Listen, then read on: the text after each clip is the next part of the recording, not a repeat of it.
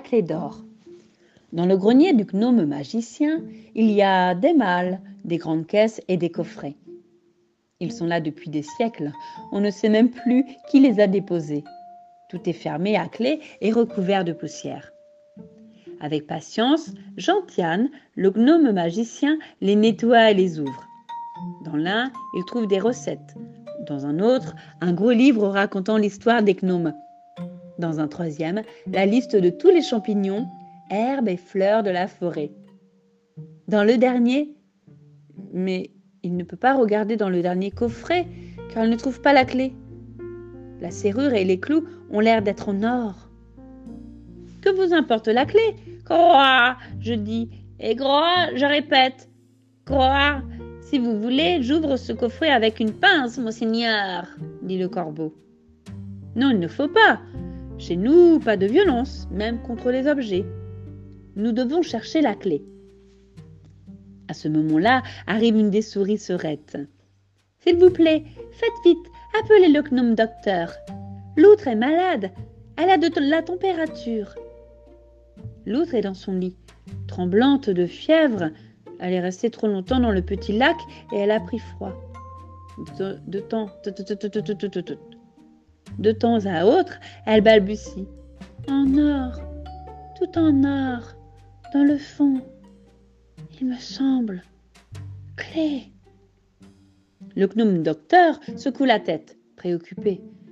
Ça ne va pas, murmure-t-il. La pauvre loutre délire. Elle dit avoir vu des choses étranges. Qu'as-tu vu, loutre? demande une souris. Celle-ci, transpirant et tremblant, répond. Là-bas, mais c'est trop profond, c'est trop sombre, trop froid. Il se fait un grand silence.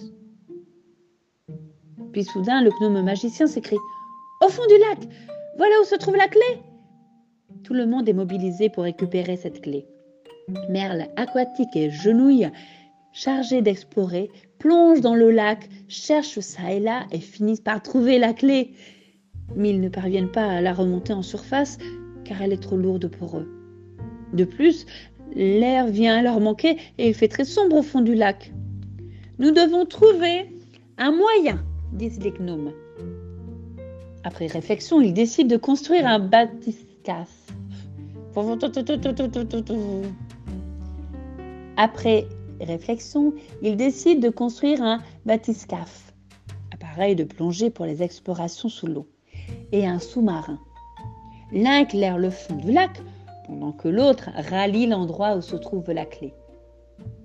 Ils attendent un jour ensoleillé et sans vent. Le bathyscaphe, alors immergé, descend lentement au milieu des herbes aquatiques et des poissons surpris.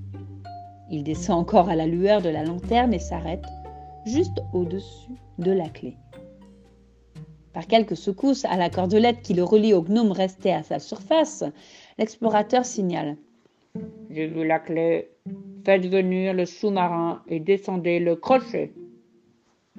Peu après, propulsé par une hélice mise en mouvement par les grenouilles, le sous-marin s'approche lentement, tandis qu'une cordelette munie d'un crochet commence à descendre. L'opération est difficile et délicate, et les poissons se montrent de mauvaise humeur. Il faut faire vite Transmet le gnome du bathyscaphe. Les poissons se font menaçants. Merle aquatique plonge et réussit à accrocher la clé. Puis il refait surface très vite, car l'air lui manque. Opération réussie, signale le gnome du bathyscaphe. Nous rentrons tous à la base. Bravo La clé d'or est solennellement apportée au gnome magicien qui, le soir même, tout seul, ouvre le coffre. Ses mains tremblent. Que trouvera-t-il? Un vieux livre? Lentement, le gnome le feuillette. Lit. Oh, oh s'exclame-t-il tout à coup avec un air effrayé. Effrayé? Pourquoi donc? Nous l'apprendrons dans un prochain livre. Les géants arrivent